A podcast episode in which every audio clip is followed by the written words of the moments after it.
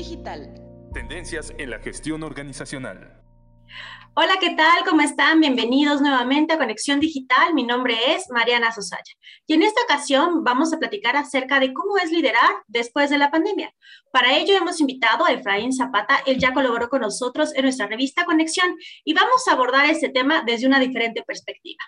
¿Quién es Efraín? Efraín es consultor con más de 12 años de experiencia y cofundador de la firma Safi Solutions, especializada en capital humano y desarrollo organizacional.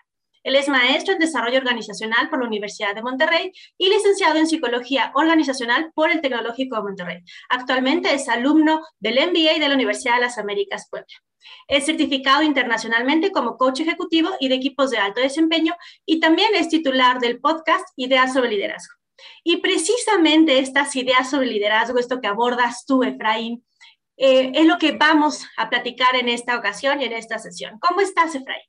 Hola, ¿qué tal, Mariana? Un gusto, un gusto estar aquí contigo en este espacio, pues para toda la comunidad de la UTLAB y para todo el público que nos escucha. Y yo afortunadamente muy bien y muy contento de estar aquí y de tener esta invitación de su parte.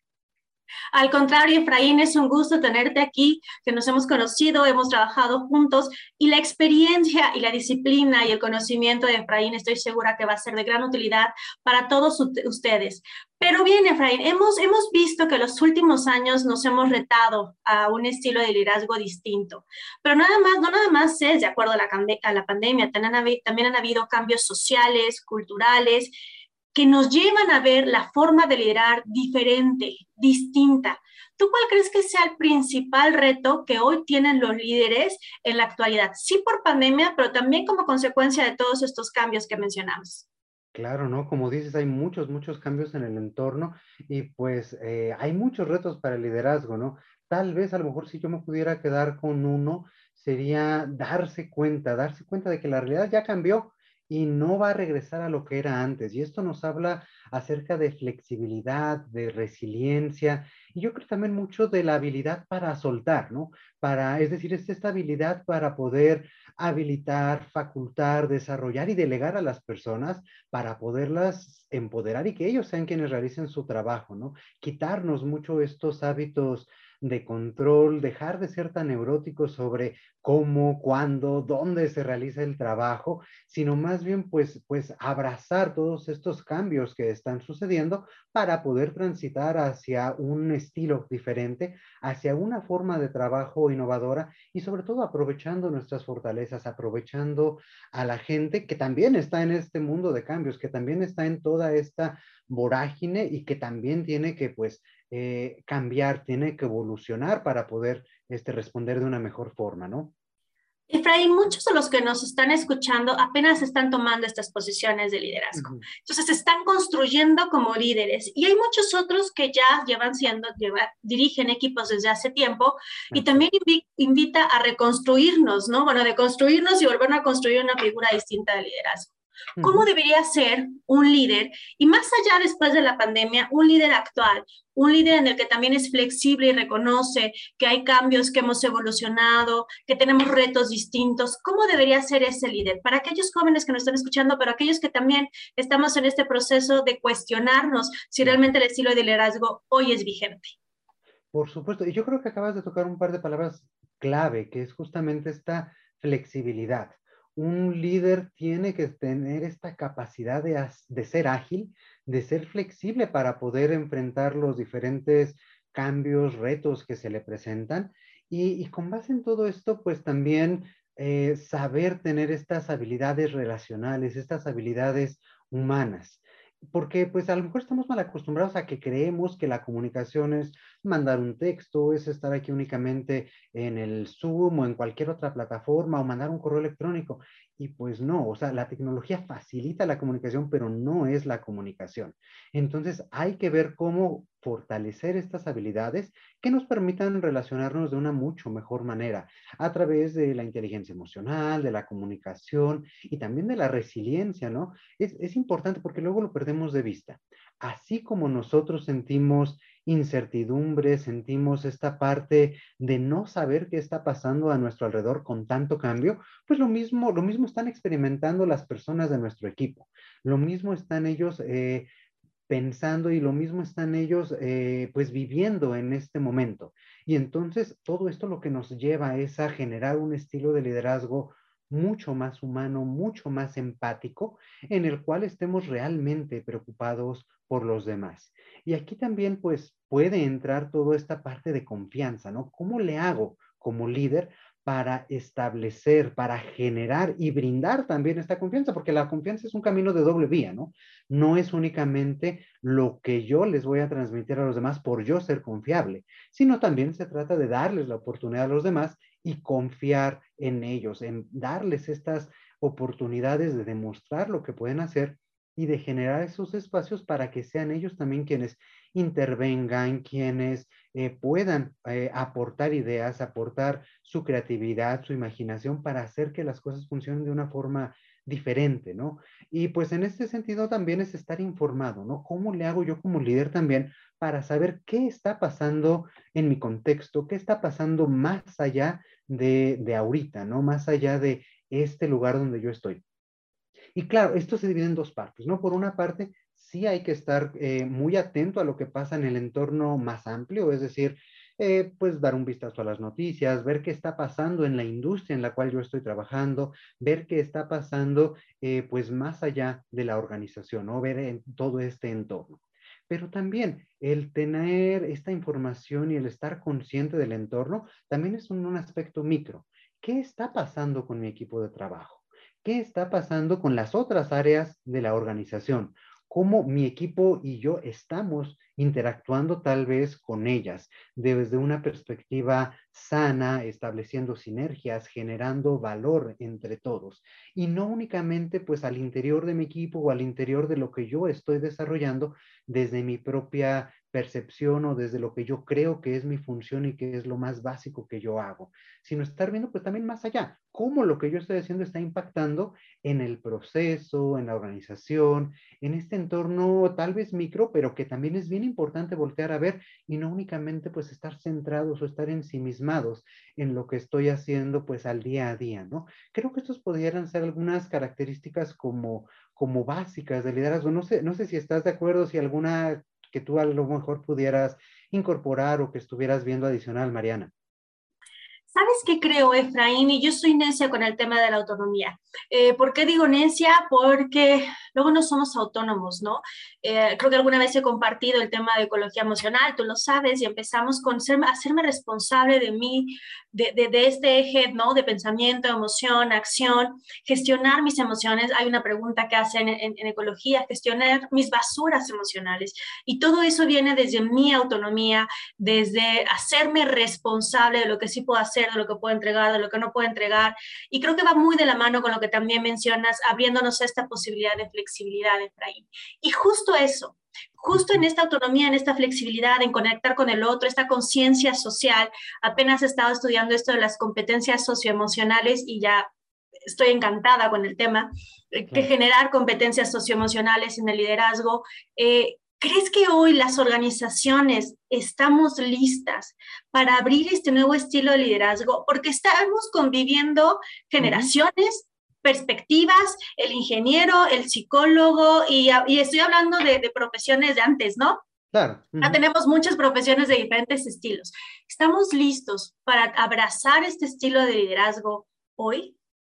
Híjole, qué pregunta más interesante y también más profunda. Em, yo creo que como en todo, o sea, hay organizaciones que sí lo están, hay organizaciones que ya han adquirido cierto nivel de madurez, de dar esta autonomía, como tú bien dices, y de generar este tipo de cambios, ¿no? Lamentablemente hay muchas otras que todavía no están allí. La buena noticia me parece es que pues esto no es un cambio que haya venido únicamente de, de, a lo mejor de la contingencia que hemos vivido al día de hoy, ¿no? Sino que se ha ido gestando y que llevamos bastantes años este, hablando sobre estas nuevas formas de liderar. A lo mejor el cambio que yo haría el día de hoy es, eh, más bien acotación, yo creo que no es un estilo único el que hoy en día estaríamos buscando, sino es una forma de pensar distinta, ¿no? Es una forma en la cual estamos dando esta confianza, estamos dando esta autonomía y estamos dándole a la gente la oportunidad también de integrar desde su propia perspectiva qué es lo que pueden aportar, qué es lo que pueden dar y sobre todo eso, ¿no? Sobre todo empoderarla. Ahora, regresando un poquito a qué tan preparados o no estamos, fíjate que hace, hace, unos días estaba leyendo un estudio de la firma McKinsey que publicó este reporte sobre trabajo híbrido. Digo, yo sé que el trabajo híbrido no es necesariamente solo un tema de liderazgo, pero sí está muy, muy de la mano con esto, ¿no? Y aquí me llamó mucho la atención por un dato que daban. Y este decía, y, fueron de encuestas internacionales, no, no es únicamente una encuesta de Estados Unidos, que es donde lamentablemente hay mucha mayor información, ¿no? Esta es una encuesta internacional. Y ahí decían que el 68% de los equipos ejecutivos de, organizaciones de diferente índole todavía no estaban preparados. Es decir, no tienen ni un plan ni definido ni comunicado para poder institucionalizar esta parte de trabajo flexible. Entonces, fíjate, esto es un dato de marzo del 2021, cuando ya llevábamos más de un año de trabajar de forma flexible por toda esta contingencia que estamos viviendo, ¿no? Y esto me hace pensar que sí, que sí es una muestra de cómo está evolucionando, a qué velocidad estamos cambiando justamente este mindset de, las, de los líderes de las organizaciones pues lamentablemente todavía estamos un poco rezagados en este aspecto, ¿no? Entonces, si todavía no estamos preparados para institucionalizar algo que venimos trabajando desde hace un año, el día de hoy, pues ya más de año y medio, ¿cómo vamos a poder estar preparados para hacer este cambio fundamental en nuestra forma de pensar, en nuestra forma de liderar? La ventaja, como te decía en un inicio, es que no es algo nuevo, ¿no? No es algo de únicamente el año este, anterior, sino es algo que ya se ha venido construyendo y que creo que también, pues, esta contingencia, esta forma de trabajo también ha planteado estos retos y, hemos salido pues de alguna forma avante, sobre todo con esta forma de trabajo. Pero yo creo que sí hay todavía mucho camino y pues empieza por este tipo de, de temas y este tipo de conversaciones, el generar conciencia en las personas, en las organizaciones, sobre qué es lo que tenemos que cambiar, cómo podemos hacer el trabajo de una forma diferente y a partir de ahí empezar a construir estas nuevas formas de trabajo y abrazar estas nuevas formas de pensar para poder cambiar la forma de liderar, no lo sé. Y es hasta abrazar también la diversidad, entiendo yo, Efraín. Fíjate que el otro estaba platicando con unas amigas y ya sabes que empezamos a sentir la brecha generacional, ¿no? Este, entonces decíamos, ¿será? Y, y yo les decía, es que yo me acuerdo cuando estábamos jóvenes, también decían, ay, es que estos jóvenes, yo no quiero ser ahora esta persona, ¿no? Eh, que le que digo, ay, es que estos jóvenes, sino realmente cómo me abro a escuchar a esos jóvenes, porque también a esos jóvenes les dijeron en los 60, 70, 80, 90 y había un juicio hacia el otro porque no comprendemos, no tenemos la misma visión y no nos abrimos a escuchar las necesidades, los deseos y lo que cada uno de nosotros está buscando. Entonces nos encontramos como en un medio, ¿no? Como en una como en un limbo este, en el que escuchamos y entendemos. Y no sé si le ha pasado a alguien más que, que habemos un grupo de personas que ya no queremos seguir con las mismas reglas y que nos queremos abrir a esta diversidad. En mi caso, busco y, quiero leer y estudiar y aprender, ¿no? Y ver de qué manera puedo ser no tan rígida de, a lo mejor de algunas otras este, generaciones, pero al mismo tiempo me cuesta trabajo comprender el otro y siento como como en este espacio de, de más presión, ¿no? De, de que no voy a cumplir con las reglas, los números, las tara, pero yo sí, yo sí recibo el horario, tiene que ser tal, ¿no? Pero del otro lado es, bueno, pero podemos ser más flexibles. Entonces nos toca el cumplir con uno y entender y comprender al otro. Y ya la verdad también eh, es, pues es un, pues no sé cómo decir, es como un reto distinto, nuevo, el querer integrar estas dos generaciones y experimentarlos desde, desde otro punto de vista. Claro, y mira, yo creo que no es únicamente un reto generacional. Yo creo que es un tema, como bien lo planteas, de flexibilidad y de empatía, de cómo podemos entender al otro, independientemente de la generación que sea, ¿eh? porque a veces tenemos muy casada esa idea de que es que los millennials son así, es que los generación Z son así, y pues yo, yo siempre comento que, que en realidad pues todos somos personas y todos tenemos características diferentes. Por supuesto, esta parte generacional nos ayuda a identificar como tendencias o macro temas que estamos viviendo eh, pues de esta forma generacional, ¿no? Pero yo creo que lo que hay detrás realmente trascendental es entender al otro. Y en la medida en que yo lo entienda, puedo ser empático y como puedo ser empático con él, puedo ser flexible para poderme adecuar a qué es lo que para esta otra persona le va a funcionar mejor. Yo cómo voy a facilitar el hecho de que él pueda realizar su trabajo de la mejor forma posible. Y, ojo, porque también no es únicamente un tema jerárquico de yo como líder voy a facilitar el trabajo de mis colaboradores, sino también al revés, o sea, yo como colaborador, ¿cómo voy a liderar hacia arriba, hacia los lados y a la hacia mi equipo? Para poder impactar positivamente en ellos y facilitar su trabajo. Entonces, si yo, eh, millennial, si yo, generación Z, si yo, cualquier esta generación que tú me digas, tengo un líder a su vez con ciertas características, ¿cómo le voy a facilitar a él la vida? ¿Cómo le voy a ayudar para poderme gestionar a mí mejor, ¿no? Por ejemplo, ahorita también hace unos días estaba leyendo esta parte de que los millennials dicen ahora, pues son casi casi alérgicos a las llamadas telefónicas, no al teléfono porque el teléfono lo tienen pegado a la mano, ¿verdad? Son alérgicos a las llamadas telefónicas. Entonces, bueno, ¿qué pasa cuando mi líder, yo estoy observando que él es una persona muy auditiva, muy, eh, muy relacional y necesita esa parte de cercanía, necesita esa parte de estar en contacto con las otras personas, ¿no? Entonces, si yo, mi respuesta ante este tipo de liderazgo es únicamente mandar textos, únicamente mandar correos electrónicos y mandarle una carita feliz, tal vez no voy a lograr ese vínculo comunicativo, no voy a lograr establecer una relación de confianza con esta otra persona. Y ojo, porque no es que yo no lo esté tratando, es que yo no me estoy adecuando a la otra persona y yo no estoy escuchando también sus necesidades, ¿no? Entonces, si yo como joven, yo como millennial, estoy quejándome constantemente de que es que no me escuchan, no me hacen caso, no me dan la oportunidad, yo también, ¿qué puedo hacer para poder abrir esos espacios, para poder también ser empático con las otras personas? Y pues no me cuesta nada, a lo mejor un poquito me va a costar al inicio, ¿no? Atreverme a levantar ese teléfono o atreverme a tener un estilo de comunicación diferente con esa persona.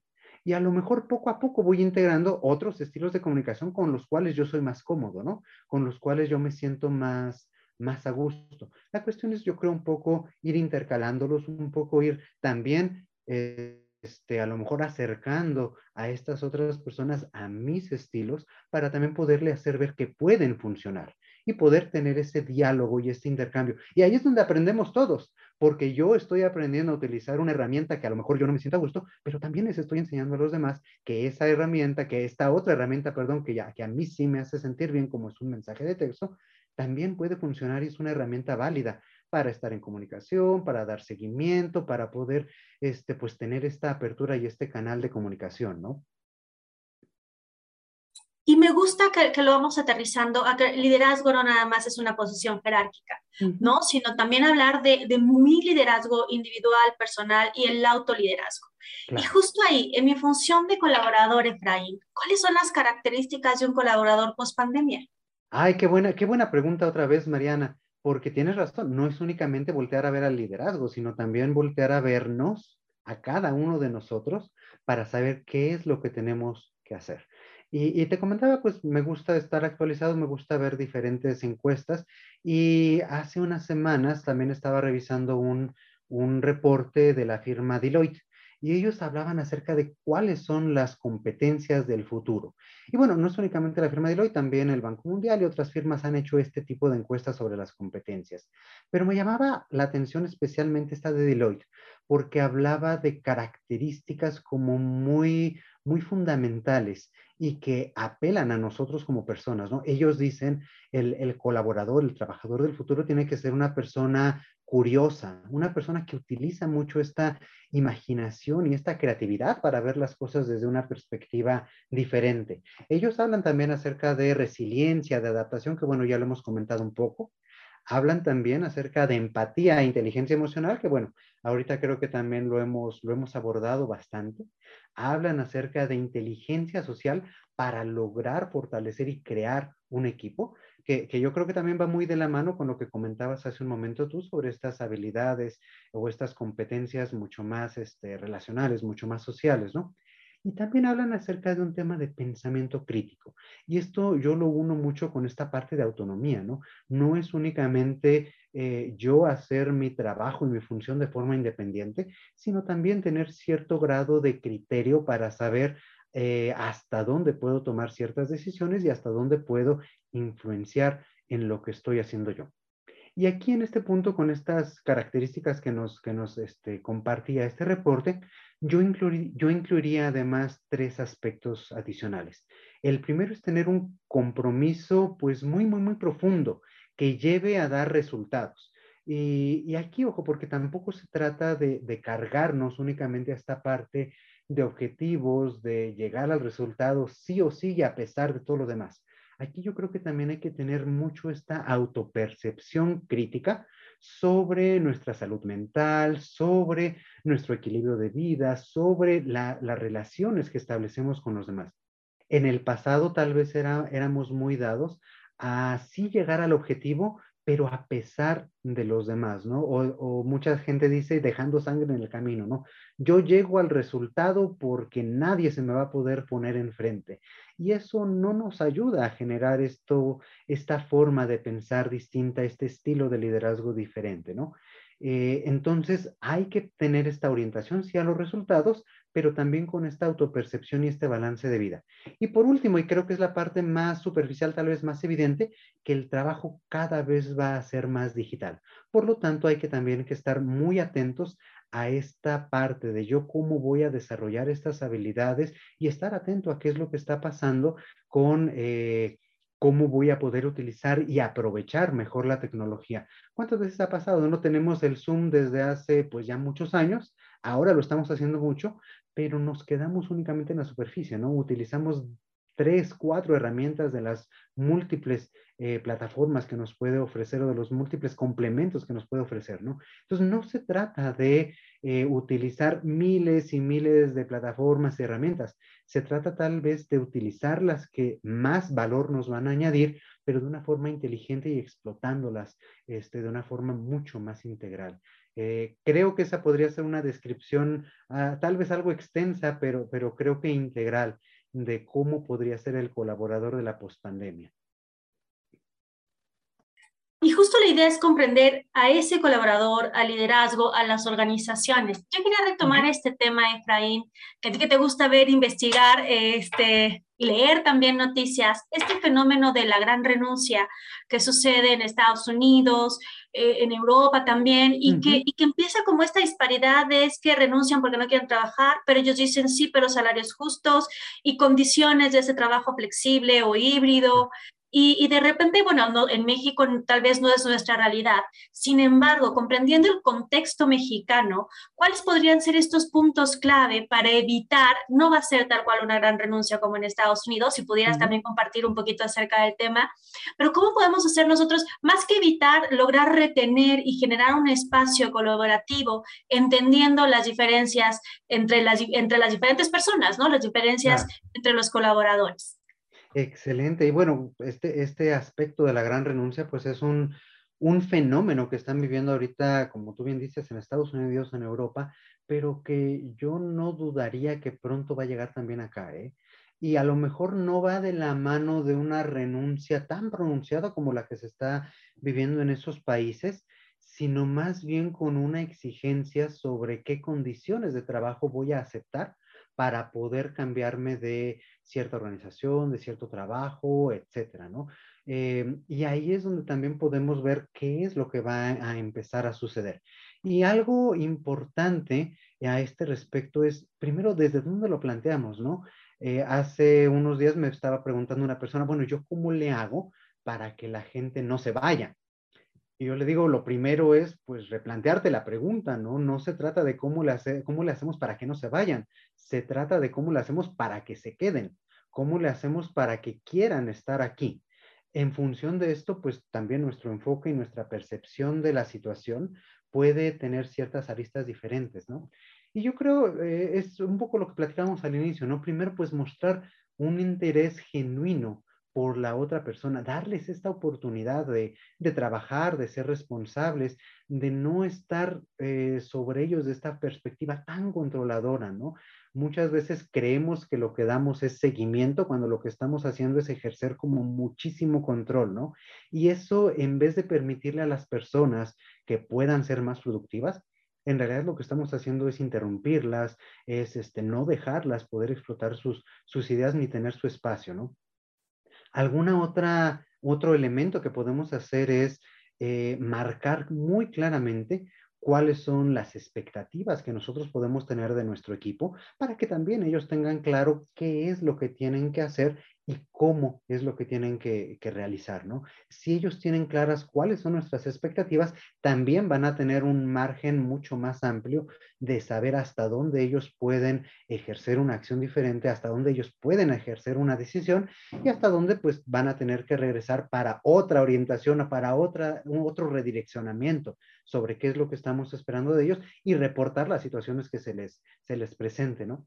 Y aquí va muy de la mano también con generar esta parte de un propósito, de un propósito realmente eh, trascendental sobre el trabajo, ¿no? Es decir, eh, cuando yo planteo las expectativas de, de, cierta actividad, de cierta responsabilidad, no es nada más decir, pues yo espero de ti esto, esto y esto, sino también es decir, todo esto que tú vas a hacer es importante para la organización porque nos va a permitir aquello, esto y esto otro. Entonces, cuando ellos, cuando las personas, cuando nuestro equipo saben para qué están trabajando, cómo es que esto que están haciendo ellos, aunque parezca muy sencillo o muy eh, dentro de un tramo de control muy pequeño, cuando ellos saben que esto va a tener un impacto a su alrededor en otros procesos, en otras áreas, en toda la organización, y mejor aún, si todavía lo podemos vincular tal vez con la visión, con la misión, con el propósito de la organización en su conjunto, ahí es donde ellos van a poder tener este propósito,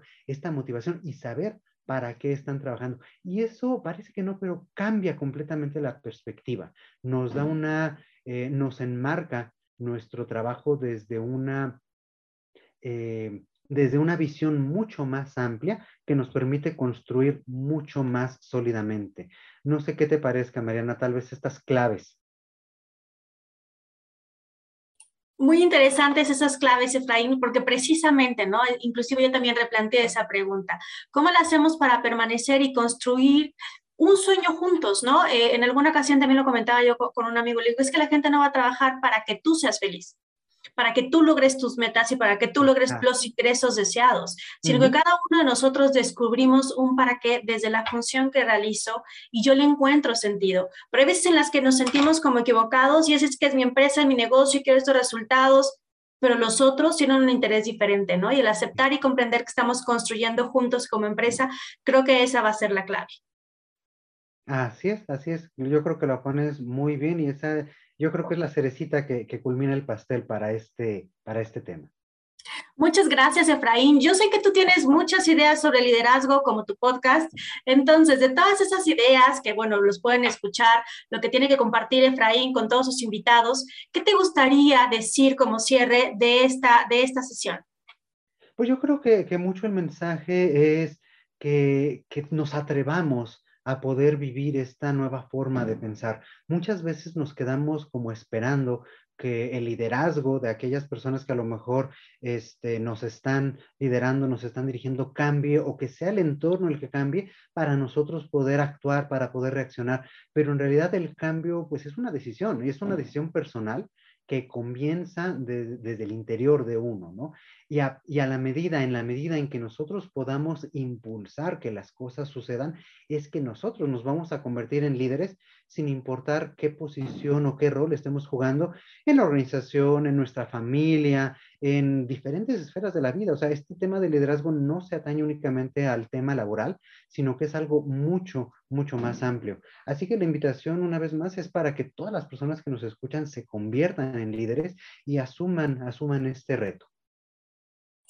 Gracias, Efraín. Exacto, el que, el que nos reconozcamos como líderes de mi propia vida.